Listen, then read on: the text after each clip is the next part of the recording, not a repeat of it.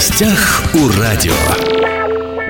Здравствуйте, меня зовут Владимир Лозовой. Не так давно было подписано трехстороннее соглашение между правительством региона, Краевым объединением организаций профсоюзов и Союзом работодателей Хабаровского края. По словам губернатора, это поможет сделать Хабаровский край местом комфортного проживания и точкой притяжения людей. Подробнее об этом сейчас поговорим с председателем Хабаровского краевого объединения организаций профсоюзов Галиной Анатольевной Каноненко. Галина Анатольевна, здравствуйте. Добрый день. Итак, подписано трехстороннее соглашение между региональным правительством, профсоюзами и работодателями на 2023, 2024, 2025 годы. Это соглашение новое. Почему оно новое? Потому что в нем что-то концептуально изменилось или просто вот на три года мы подписываем каждую трехлетку новое соглашение? И то, и другое имеет право на существование, но прежде всего э, развитию социального партнерства в Хабаровском крае в недалеком будущем 30 э, лет, и мы подписали 15 соглашение, новое действительно соглашение не только на новый период времени, но и концептуально новое. Рабочей э, группой, которая была сформирована из трех сторон социального партнерства, определились те, э, по тем позициям, которые в обязательном порядке нужно будет отразить в соглашении. Это вопросы развития экономики, э, вопросы занятости, оплаты труда, охраны труда э, в контексте тех изменений, которые происходят в целом в законодательстве и в, тех, в контексте тех событий, которые происходят в России и в Хабаровском крае. Это и реализация указов президента, которая направлена на улучшение жизни вообще граждан э, Российской Федерации, и наши флагманские проекты, которые реализуются на территории Хабаровского края, и реализуются они при участии и работников, и работодателей, и, конечно, под эгидой, прежде всего, правительства Хабаровского края. Все эти моменты отражены в соглашении. Давайте уточним, назовем вот эти моменты, на что направлено это соглашение конкретно. Заработная плата, трудоустройство, что? Каждому из нас э, важно, чтобы у нас э, было рабочее место, была достойная заработная плата, от этого будет зависеть качество жизни, а данные показатели напрямую находятся в связке с развитием экономики. Не будет рабочих мест, не будет развития экономики, соответственно, не будет э, заработной платы и комфортных условий для жизни в регионе. На эти моменты пункты мы прежде всего и обращали внимание. Начнем, наверное, с того, что должна быть занятость у человека. То есть у э, человека трудоспособного возраста должна быть возможность э, работать, получать заработную плату. Э, Галина Анатольевна, ну вот буквально недавно и губернатор Хабаровского края, и полномочный представитель президента говорили, что в Хабаровском крае, да и в принципе на Дальнем Востоке безработица на достаточно низком уровне. Это имеет место быть, и количество вакансий у нас все больше больше и больше появляется, на что мы обратили при заключ... Э, внимание при заключении трехстороннего соглашения. Э, ковид выявил э, достаточно много слабых мест в вопросах занятости, и эти нюансы мы не могли не учитывать. Ну, в частности, был всплеск безработицы, и когда анализировали эти показатели, выяснялось, что люди либо в принципе работали сами на себя, себя, не оформляя статус самозанятого, либо работали, э, получая конвертную заработную плату, э, в ковиде не было возможности у работодателей сохранять такие условия. И, безусловно, э, ну и плюс выросло пособие по безработице до минимального размера оплаты труда. И, конечно же, все эти предпосылки послужили на пользу того, что люди пошли э, оформляться в качестве безработных. Но согласиться с этим долго было нельзя. Важнее, чтобы люди все-таки получили официальное рабочее место и получали официальную заработную плату. Э, первые шаги были сделаны тогда, а сейчас они включены в, в трехстороннее соглашение в части того, что сегодня нужно искать баланс интересов работодателя и работника. Работодатель за заинтересован в получении квалифицированных э, работников по той потребности, которая сегодня требуется э, на предприятии. А работники, в свою очередь, даже имея уже какую-то профессию, какое-то образование, ну, должны адаптироваться, что ли, к новым условиям и к требованиям работодателей, должны получить возможность для переподготовки, изменения квалификации, вплоть до того, чтобы получать новую специальность вообще, которую ранее он не владел. Благодаря вот этим механизмам и удалось снизить показатели безработицы.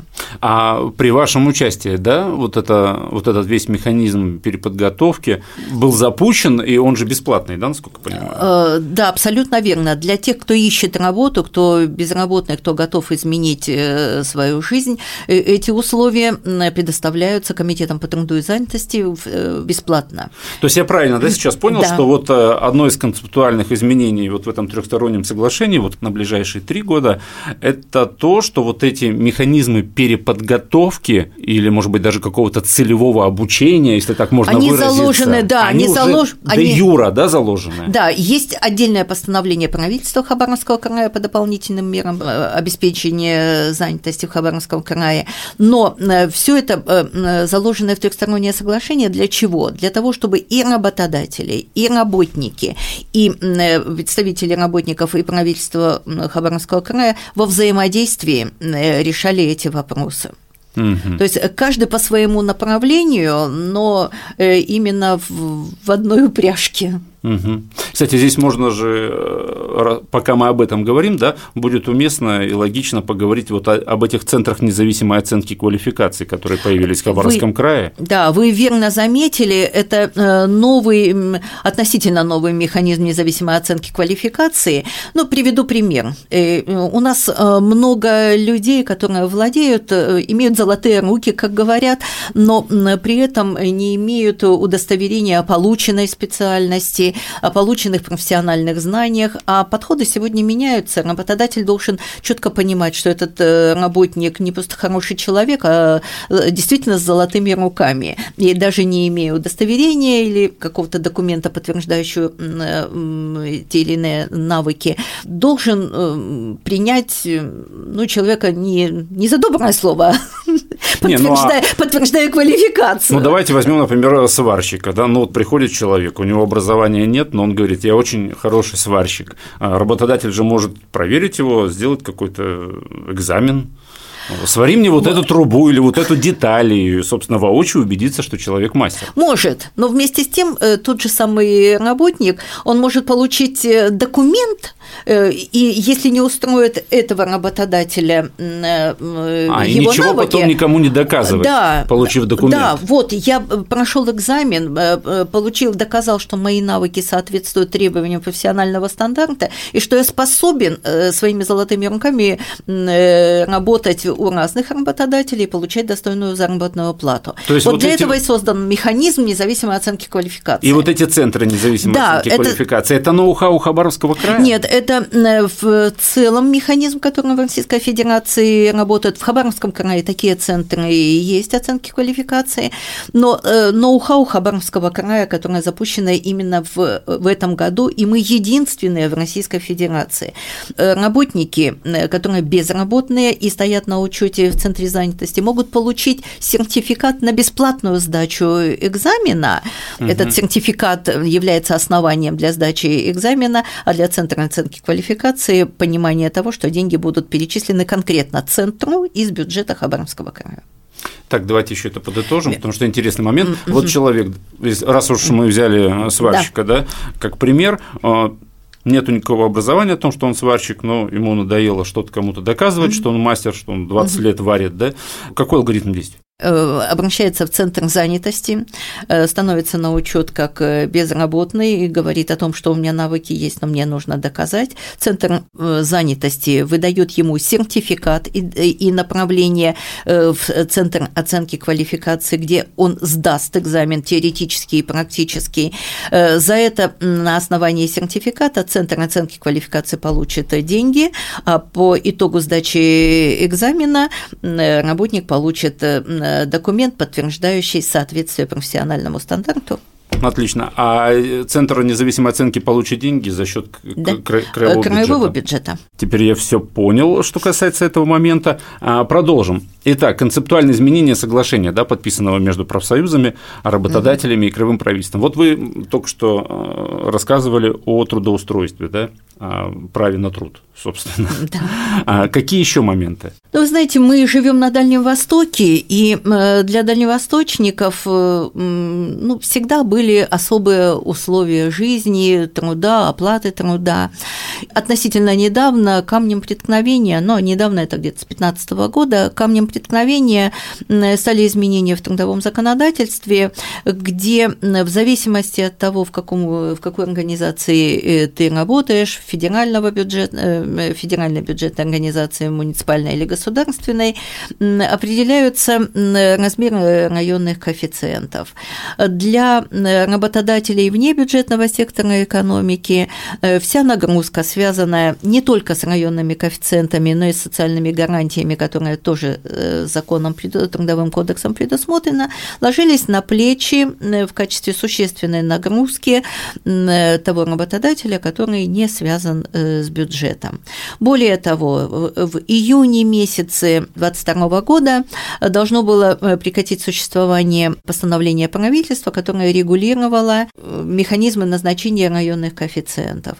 И уже в 2015 году было понятно, что существуют федеральные коэффициенты, установленные федеральным законодательством, угу. они несколько ниже, чем сегодня мы привыкли получать и иметь на Дальнем Востоке. Ну, к примеру, южная территория Хабаровского э, края, бюджетники, согласно постановлению Совета народных депутатов еще 90-х годов, имели э, федеральное законодательство определяло как 20% или 1,2, а мы фактически получаем 1,3. Э, северные территории по федеральному законодательству 1,2 по факту, 1,5, то есть заработная плата вдвое, оклад вдвое увеличился. Ну и северная территория чуть повыше.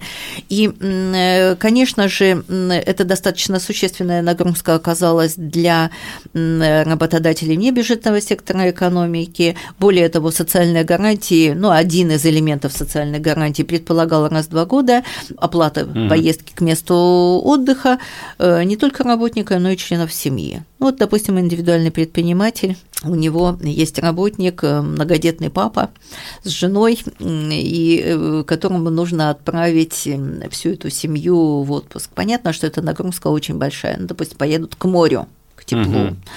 И детей нужно свозить, и оплатить дорогу туда и обратно и самому работнику, членам их семьи. Конечно же, это неподъемная ноша для такого предпринимателя. И, но поскольку у нас в связи с геополитическими ситуациями немножечко э, приостановлено э, действие регуляторной э, гильотины и приостановлена отмена вот этого федерального постановления о районных коэффициентах, поэтому мы вынуждены и согласились с этим и работодатели, и правительство Хабаровского края завести Э, показатели районных коэффициентов, трехстороннее соглашение, чего ранее мы не делали, с учетом финансовой возможности организации внебюджетного сектора экономики, предложили работодателям э, все-таки э, принимать меры для того, чтобы коэффициенты были все-таки повышены, по остались, остались повышенными. повышенными, да, по отношению к, к федеральным, к установленным федеральным законодательством. Слушайте, ну я так догадываюсь, что это, наверное, был самый сложный пункт э, при обсуждении вот этого соглашения, ну, я имею в виду до подписания, я имею в виду профсоюзы и работодатели, они, наверное, вот вы знаете, вы почувствовали верно все это. Это действительно самое сложное. Мы переговоры вели порядка четырех месяцев, и сложностей было много. Мы что-то принимали сразу, что-то э, откладывали, возвращались к этому э, разговору. И именно этот пункт оказался у нас заключительным э, перед подписанием соглашения. Он очень сложный. Понятно, что он сложный прежде всего финансово, но нам нужно создавать условия для того, чтобы люди, во-первых, во-первых, не уезжали, а во-вторых, и что, в общем-то, провозглашается нашим губернатором, люди к нам приезжали. Чтобы приезжали, в том да. числе и ради да. районных коэффициентов дальневосточных. Да, это всегда северных. был привлекающий момент, именно за счет заработной платы северяне у нас поднимали БАМ. Да-да-да. А, то есть, в принципе, а, все стороны Согласились. Согласились. Согласились. И даже этим, внебюджетный да. сектор. Именно работодатели, тут, в общем-то, а у нас работодатели представлены не только бюджетниками, а прежде всего э, промышленниками, предпринимателями. И предпринимательское сообщество тоже принимало участие в, в обсуждении э, этого соглашения. И к такому компромиссу мы все-таки подошли, что э, не учитывая, не учитывать финансовые возможности невозможно. Понятно, угу. что если денег нет, то их и не будет.